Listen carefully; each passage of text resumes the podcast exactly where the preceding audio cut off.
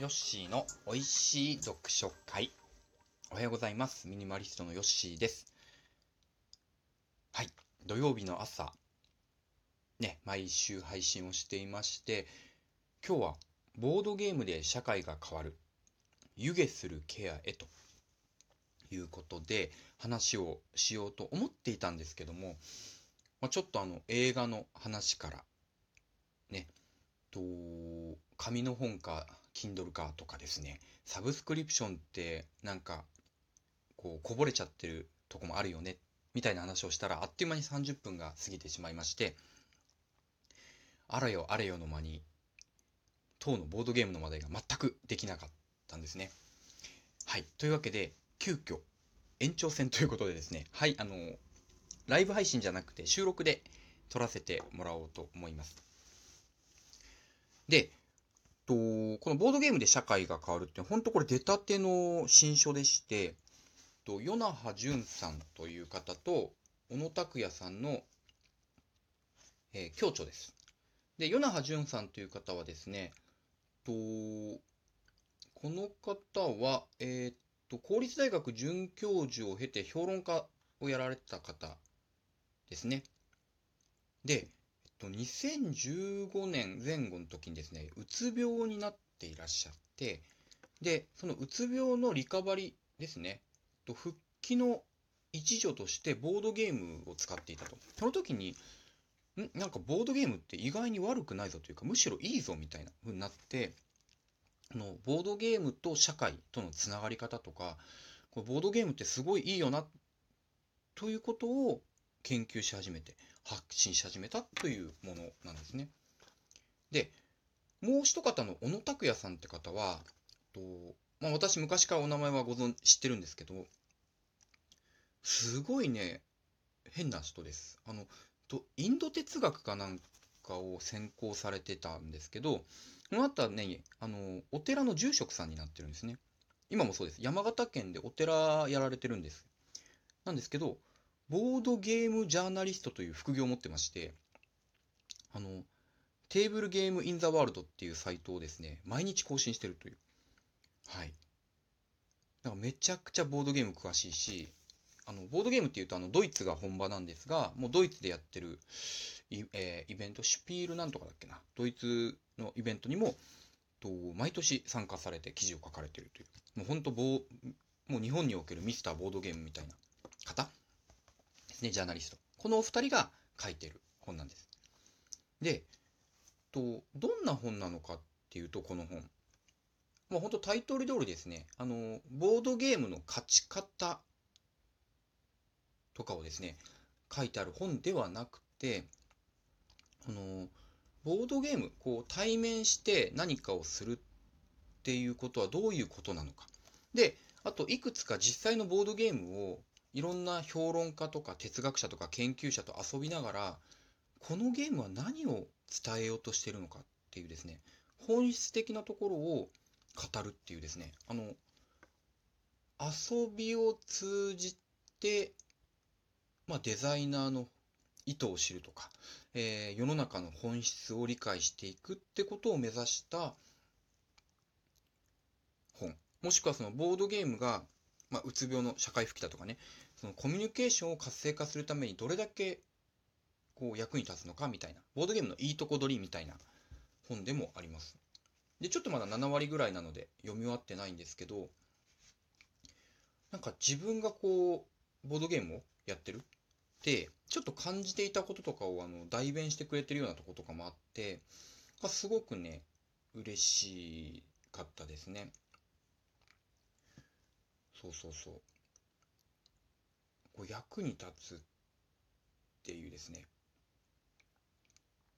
あの、これですね。あの、ちょっと例えば、ちょっと一部ね、引用させてもらうんですけど、とボードゲームについて、どこがそんなにいいの？デジタルじゃダメなの？と聞かれた際。これ、ヨナハさんのセリフですけど。僕は自然にメタゲームが生まれる点がいいと答えます。対面でテーブルを囲んでプレイすると自分がそのゲームで勝ちたいと思うのと同時に同席しているみんなにも自分と同じぐらい楽しんでほしいというミッション意識が湧きますね。これがプレイするボードゲーム自体よりも一回り大きいメタゲームではないかと思うのです。これ、すごくわかります。あの、実際ね、ボードゲームってオンラインでもできるんですよね。オンラインでも無料でできるボードゲームのサイトとかがあって、世界中の人と対戦できる。これはいいところがあるんですけど、もうお互い匿名だし、顔も見えないので、えっと、通常対面じゃやらないようなプレイ。まあ、卑怯、まあ、卑怯なプレイというか、ルール違反ではないんだけど、ルール内で、ああ、これ画面の相手絶対怒ってるよな、みたいなことを平気でできるんですよね。たまにチャットで暴言来るときありますし、このジャップみたいな、ヘイジャシッジャップみたいなこと言われるときもあります。けど、対面してると、さすがにできないですよ。しかも友達とやってるときですよ。あの、本当に真剣にゲームやってるときは、まあちょっとやることもありますけど、あの対面だとね、やっぱりどうお互いが楽しめるかっていうのが一回り出てくるので、コミュニケーションが活性化しますね。オンラインよりも。これ、と昔ですね、1994年に、カタンの開拓者というボードゲームをデザインされた作者さん。もう亡くなっちゃったんですけど今年亡くなっちゃったかな。その方が言ったのが、ボードゲームを遊ぶ時の一番のプレイポイントは、ゲームし終わった後にもう一度この人と遊びたいと思われるかどうかだって言ってるんですよね。勝ち方じゃないんですよ。まあ、強いて言うなら、勝つ条件はもう一回遊んでもらえることっていうね。面白いなと思うし、オンラインゲームよりもそういうところは強いと思います。あの何しろ、機会がないですよね。うん。例えば僕、自分の街ちっちゃいので、この街中に少しいるボードゲーマーさんたちみんなに嫌われちゃったら、もう僕が持ってるボードゲームは、何ですかね、もう宝の持ち腐れというか、やってくれる相手いなくなっちゃうんですよね。だから、楽しむっていうのもあるんだけど、こう利己心ですよね。自分が満足したいっていうのもあるけど、利他心。他のプレイにも楽しんでほしいっていうバランスが両方ないといけないって時点で、こう、なんだろう、まさに社会人っていうんですか？を疑似体験できる。だから自分もも稼働いて儲けたいけど、職場の人も儲かるようにとかね、いい仕事できるようにしないと職場ってギスギスしちゃうじゃないですか。そういうところが、すごくね、あのー、ボードゲームのいいとこだなって思うんですよね。で、そういうのもちょっとここに書いてあります。で、とこの中ではですね、あのー、ボードゲームっていうのが社会の縮図になってるなっていうのがもう一個あって、ちょっと面白いポイントだったんですけど、と昔のボードゲームっていうのは、もう勝ち負けですよね。相手を倒す。えー、4人でプレイしてたら残り3人を打ち負かすことで勝つというボードゲームが多かったんだけども、ここ最近は、誰かを任すというよりも、みんなで一つのミッションをクリアする、協力プレイのボードゲームっていうのが増えてきましたねと。これは、なんか今の風潮を反映してる。悪いって話じゃなくて、こう誰かを任したいというよりも、今目の前にいる人と、なんとか何かを成し遂げたいっていう方にシフトしてきてる。みたいなね。あれ面白かったですね。あの、まあ、僕が持ってるゲームで最たるものは、えっと、パンデミックってゲームなんですけど、パンデミック。あの、コロナの時にね、もう一回見直されましたが、あの、世界中で未知の病原菌が蔓延し始めた時に、各プレイヤーはそれぞれの分野のスペシャリストですね。検疫官だったりとか、ジャーナリストだったりとか、軍隊を持って指揮する人とかとして、そのウイルスの根絶のために協力するっていうボードゲームなんですよ。だから全員で勝つか全員で負けるかの2択しかないんですけど、あれは本当にその今、まさに生まれたもの、ボードゲームだねっていう話がこの記事の中にありました。そういうね、あの面白さがありますね。あと、ちょっとこれはあの本の中に直接ある話じゃないんですけど、とボードゲームって、えー、なんだろうな、性の娯楽だと思うんですよ。あ、性ってあのエッチな方じゃないですよ。すいません。あの、静かな方です。静かな方。で、えっと、それを楽しむためには、プレイヤーが自分で想像力を働かせて、こうロジックでプレイをしていくっ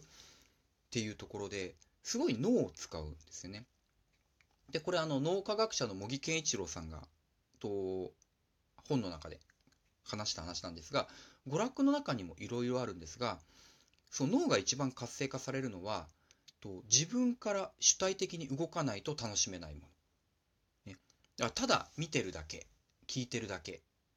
とかだと脳は働かないので、将来的にあの満足感が下がっていくっていうね。趣味がテレビ鑑賞ですっていう人あんまりいないじゃないですか。